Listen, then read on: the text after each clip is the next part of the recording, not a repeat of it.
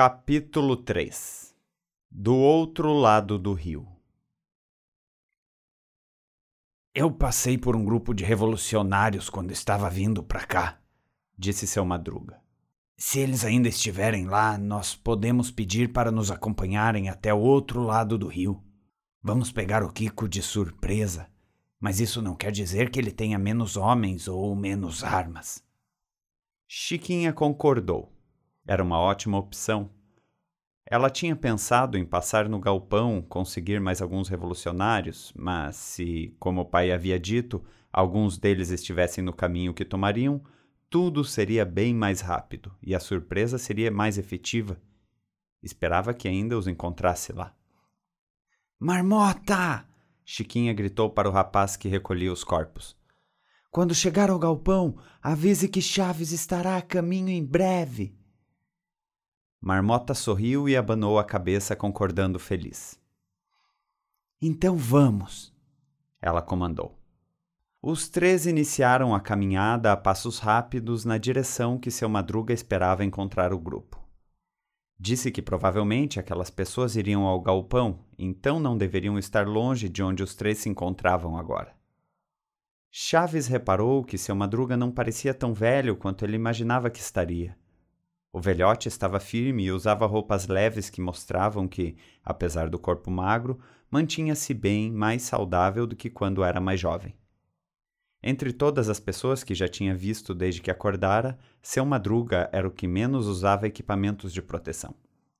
Usava somente uma camisa de algodão abotoada até a metade do peito, sobreposta por um colete de couro aberto, onde carregava vários objetos presos nas dezenas de bolsos e tiras costurados.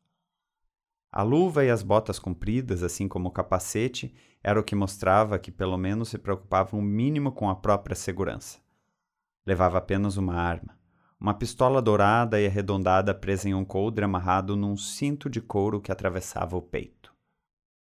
E tinha o braço o braço mecânico que misturava peças velhas de cores já desbotadas com peças novas e brilhantes que Chaves tinha ouvido falar na conversa entre os dois uns minutos antes. Esse braço ficou muito legal no senhor, disse Chiquinha, alisando o braço mecânico de seu madruga.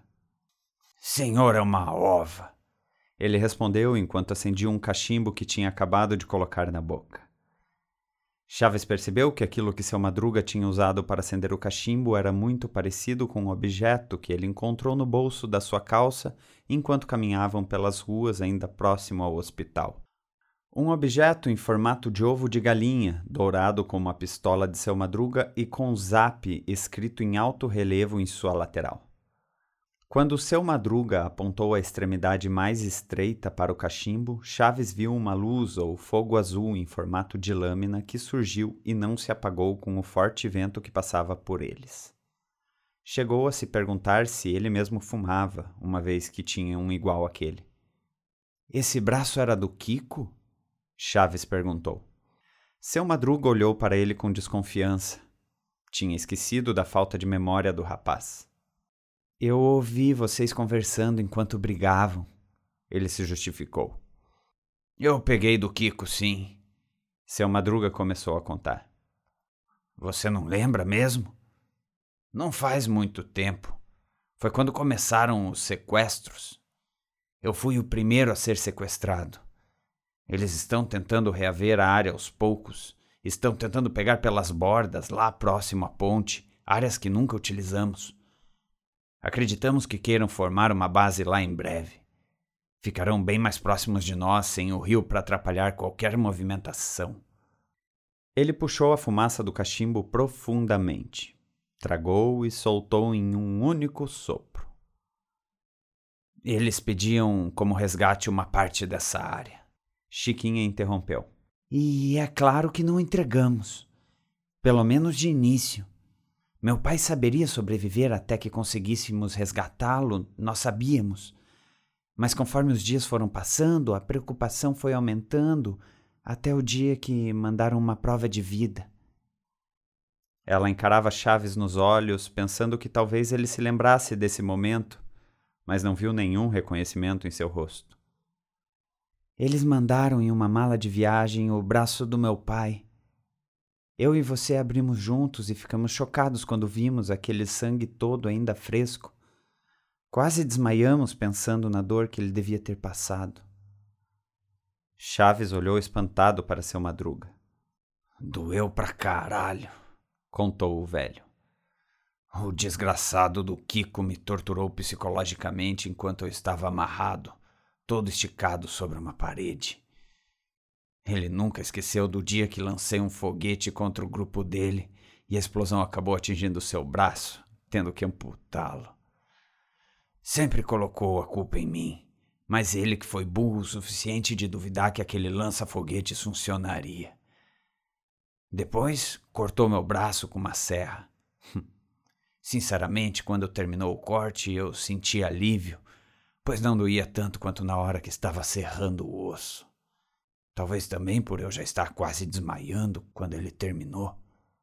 Deu mais uma forte e apressada tragada em seu cachimbo. Quando acordei, eles já tinham cuidado bem do ferimento. Fiquei até impressionado. Acho que sentiram pena ou até medo da retaliação que poderia vir. Ou talvez foram pela primeira vez um pouco humanos. Não sei. Chiquinha continuou o relato que Chaves não lembrava. Nós ficamos desesperados e acabamos concordando em passar uma parte daquela região para eles. Nem a usávamos mesmo e ainda fica longe da ponte, tornando impossível que cheguem até lá sem passar por nossa área antes que construam uma nova ponte. E também é só um pedaço de papel que pode ser rasgado. Valeria a pena. A gente foi lá e assinou os papéis na frente do Kiko, e então eles soltaram meu pai. Seu Madruga riu. Foi a melhor sensação do mundo.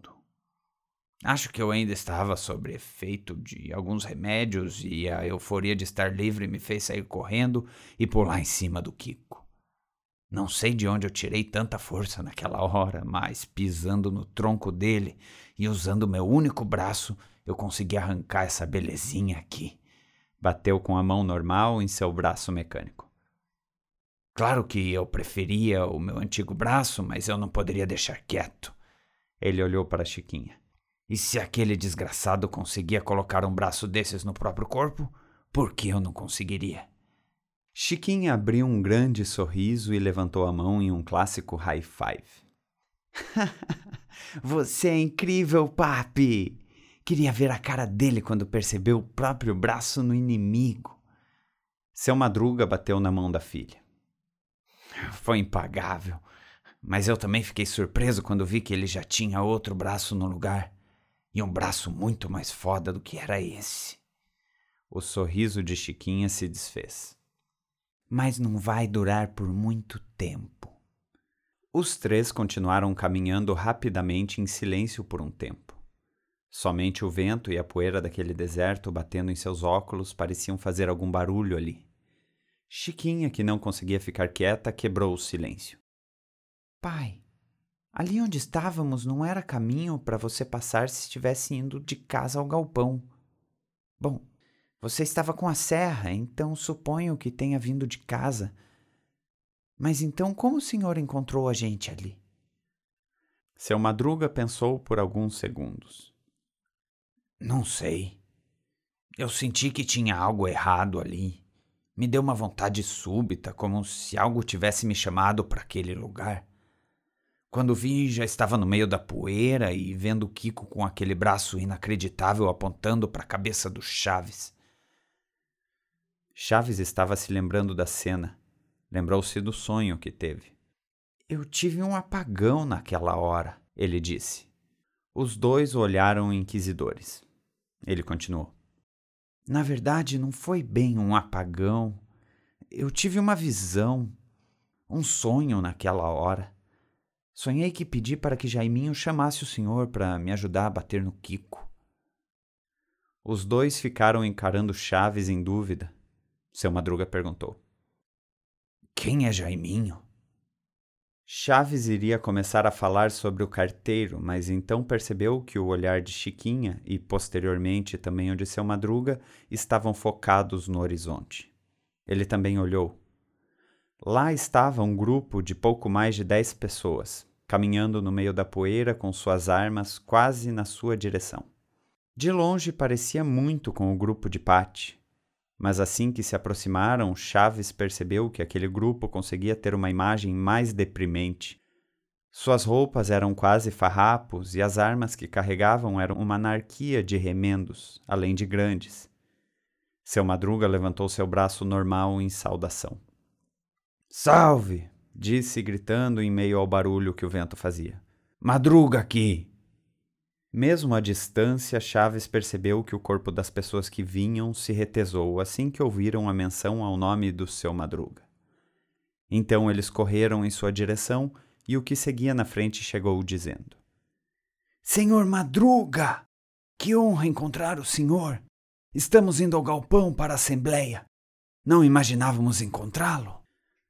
Apesar do vocabulário polido, Chaves percebeu que o grupo pertencia a algum lugar distante, como uma vila afastada que vivia com suas próprias regras e com escassez de mantimentos e, talvez, até de recursos naturais. Não só pelo vestuário, mas pela forma que se comportavam, pela magreza de seus corpos e pelo cheiro que sentiu quando chegaram bem próximos.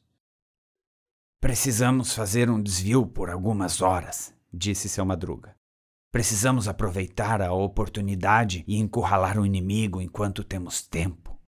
Vocês nos apoiam nessa? Mas e o encontro no galpão?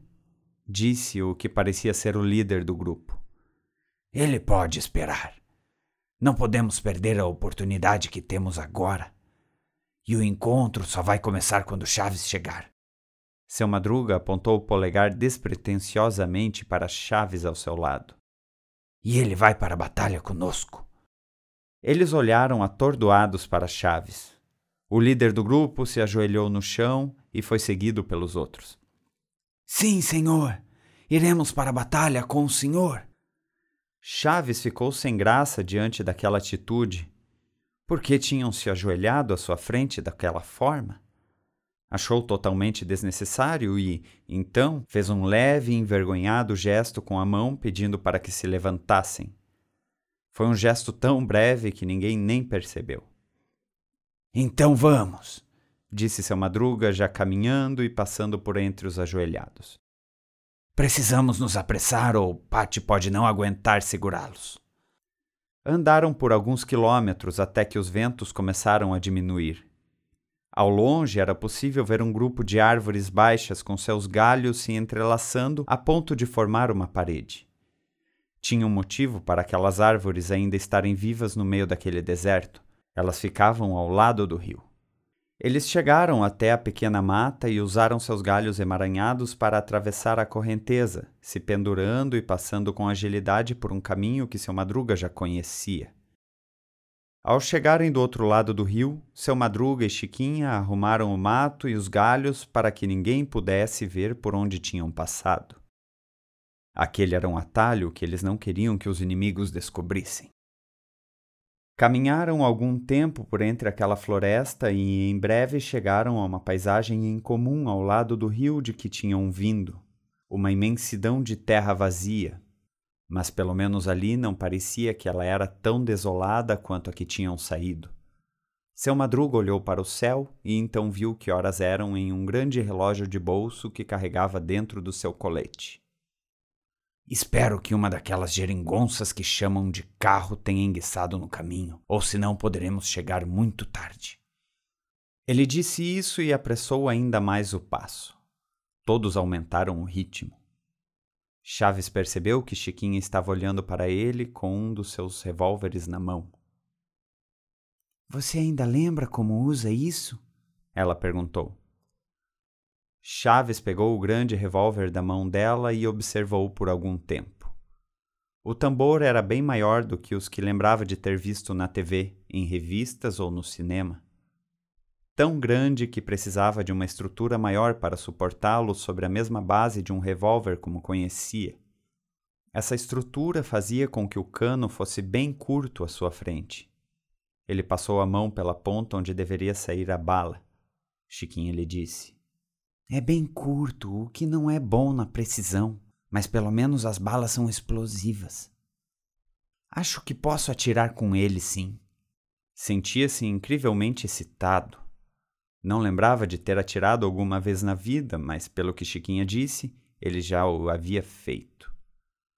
Ela pegou algumas balas que retirou de um bolso preso ao seu cinto e entregou a Chaves. Não desperdice, ela disse e então deu um risinho. Caminhando com pressa, ele conseguiu entender a estrutura do revólver e colocar as balas com facilidade, como se já tivesse feito isso muitas e muitas vezes. Assim que fechou o tambor, ouviu Chiquinha dizendo: Se alguma das balas sair sem pressão e cair logo à sua frente, se jogue no chão por precaução. Isso não tem acontecido com frequência depois que meu pai adaptou o cão, mas nunca é demais contar tudo que pode acontecer. Agora ele reparava que o cão tinha uma adaptação que ligava diretamente ao cano da arma, improvisadamente amarrado com uma tira de borracha. Não sabia o que aquilo ajudava, mas não entendia muito sobre estruturas de armas. Levantou a cabeça e viu prédios à frente. Não eram muito diferentes dos que tinha visto perto do hospital. Talvez tivessem um ou dois andares a mais e nem todos tinham a aparência de abandonados. Chaves foi sugado de seus pensamentos quando seu madruga falou. Estão prontos? Vamos correr assim que chegarmos na rua. O bunker do Kiko fica a umas quatro quadras daqui, então não podemos correr o risco de que os avisem antes de chegarmos, ok? Corram como se tivessem dois pulmões. Chaves dá um riso. Todos temos dois pulmões? Seu madruga bateu as cinzas de seu cachimbo e o guardou em um dos bolsos do colete, soltando a última tragada antes de começar a corrida. Eu não. Eles correram por entre os prédios baixos, casas e construções inacabadas e não viram uma pessoa nas ruas. Apesar de a região não ter sido brutalmente arrasada como a região do hospital em que Chaves acordou, as pessoas ainda ficavam reclusas em seus imóveis, evitando sair às ruas por medo ou receio. Chaves já não estava mais aguentando correr quando começou a ouvir tiros. Estavam vindo de longe, mas percebia que se aproximavam, e eram muitos. Ao dobrarem uma esquina, eles encontraram os guardas de Kiko abaixados atrás dos seus carros, de costas para eles. Estavam concentrados nos inimigos que atiravam pelo outro lado, e isso alegrou seu madruga, que pôde se acalmar, sabendo que o grupo de Pate tinha chegado a tempo e que eles também. Tudo bem, disse ele, se abaixando e encostando sobre um muro. Cuidem com o fogo que pode vir pelo outro lado. É melhor nos mantermos pelas bordas da rua e assim que eu der o primeiro tiro, vocês podem começar. Todos concordaram com um meneio de cabeça. Seu madruga fez sinal para que alguns atravessassem a rua e então avançou para a retaguarda do grupo de Kiko. Ele deu um tiro com sua pistola dourada e o que saiu dela não pareceu uma bala, mas sim um rastro de fumaça, quase sem som, que atingiu um dos homens de Kiko pelas costas e o fez arquear. Chaves percebeu que o uniforme do guarda começou a derreter e que os cabelos que apareciam em sua nuca começaram a se encolher como se estivessem queimando. O homem gritou, mas Chaves não pôde ouvi-lo por muito tempo, pois na mesma hora o barulho ensurdecedor de vários disparos iniciou-se ao seu lado. Ele levantou o revólver que Chiquinha lhe dera e atirou. Viu uma cabeça que acabava de virar em sua direção explodir. Não sabia dizer se foi do tiro que veio da sua arma ou se foi de outra pessoa. Meu Deus! disse Chaves impressionado. Balas explosivas. Então descarregou seu revólver. Os outros cinco tiros foram aleatórios enquanto ele gritava. Viu que um deles acertou o peito de um homem que já atirava contra eles e o fez voar alguns metros, batendo forte com suas costas sobre um dos carros. Logo o homem se levantou e saiu rastejando para ficar entre dois carros, com a mão no peito. Chaves não viu sangue, então achava que eles deviam usar uma armadura por debaixo daquele uniforme ridículo. Seus outros tiros acertaram a lataria dos carros e ele viu que as balas deixavam grandes marcas de queimado onde acertavam. Bela pontaria! Ele ouviu Chiquinha gritar. A porta de um dos carros se abriu e Kiko começou a atirar por ela com seu braço metralhadora. Não estavam esperando por isso e alguns dos farrapos foram atingidos por seus tiros. Outros escaparam se jogando no chão. Chaves ficou parado como uma estátua. Não sabia mais o que fazer, estava sem balas. Lembrou que tinha mais algumas no bolso e, quando tentou recarregar o revólver, ouviu um som estridente, quase como um alarme de emergência. Já tinha ouvido aquilo antes, mas não lembrava o que era. Então olhou para cima, onde tinha percebido uma movimentação estranha, e viu um telão no topo de um prédio, em frente onde estava o grupo de Pat. Provavelmente fosse o bunker de Kiko, pois quem aparecia no telão era a velha coroca da mãe dele, agora bem mais velha. E o alarme que ele ouvia não era nada mais do que o próprio grito de Dona Florinda. Chega! Ela gritava e aquele som era amplificado de alguma forma que Chaves não conseguia compreender. Provavelmente tinham muitos alto-falantes em volta, pois todos tentavam tapar seus ouvidos diante daquele som estridente e desumano. Assim que o alarme Chega! acabou, ela continuou. Parem com essa bagunça na minha área!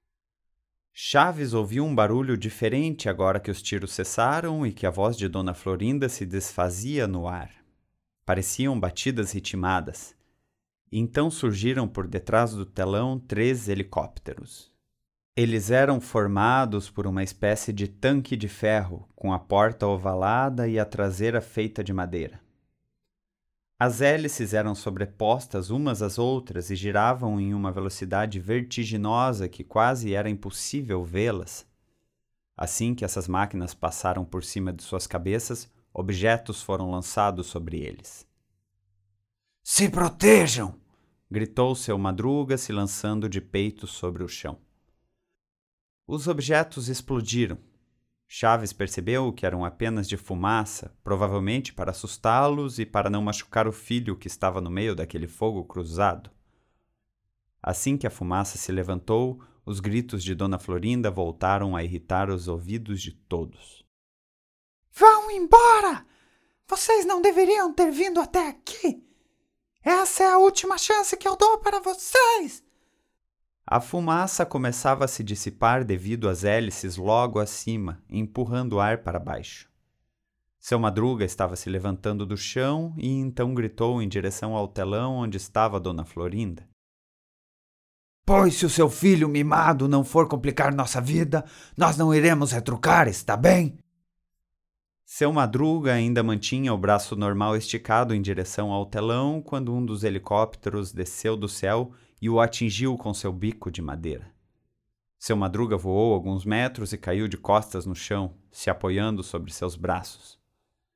O helicóptero ficou flutuando a um metro dele, levantando a poeira com as hélices que agora Chaves podia avaliar melhor. Não eram várias sobrepostas, mas sim uma única hélice em formato de parafuso com quatro ou cinco níveis. Mas o que chamou ainda mais sua atenção foi quando viu dentro do helicóptero. Quem o pilotava era a própria velha carcomida, como eles costumavam chamá-la. Vão embora! E não retornem mais, ou acabarei com essa gentalha! Seu Madruga acenou com a cabeça, concordando, e então o helicóptero se afastou da rua. A porta do carro onde estava Kiko se abriu e ele, junto com seus guardas, caminharam tranquilamente em direção ao prédio onde deveria estar seu bunker. O grupo de Patty abriu um pequeno espaço apertado para que ele passasse, o que ele fez com todo o seu orgulho em tom de provocação. Apesar da vontade de meter uma bala na cabeça do inimigo, todos se seguraram. Sabiam que irritar Dona Florinda seria a pior decisão possível naquele momento. Vão! Dona Florinda deu seu último grito assim que o último guarda de Kiko entrou no prédio, fechando a porta atrás de si. Então os helicópteros foram embora e o telão se apagou. Chiquinha correu até seu pai, que se apoiava com o braço mecânico no chão e o normal sobre a barriga, demonstrando em seu rosto uma forte dor. Papai! Estou bem, não se preocupe. Já estou acostumado. Ele queria passar tranquilidade, mas Chaves percebeu a ira nos olhos do homem quando ele olhou na direção onde se foram os helicópteros. Seu madruga se levantou com um pouco de dificuldade, talvez pela dor que ainda sentia do impacto com o helicóptero e também por não ter mais um corpo jovem.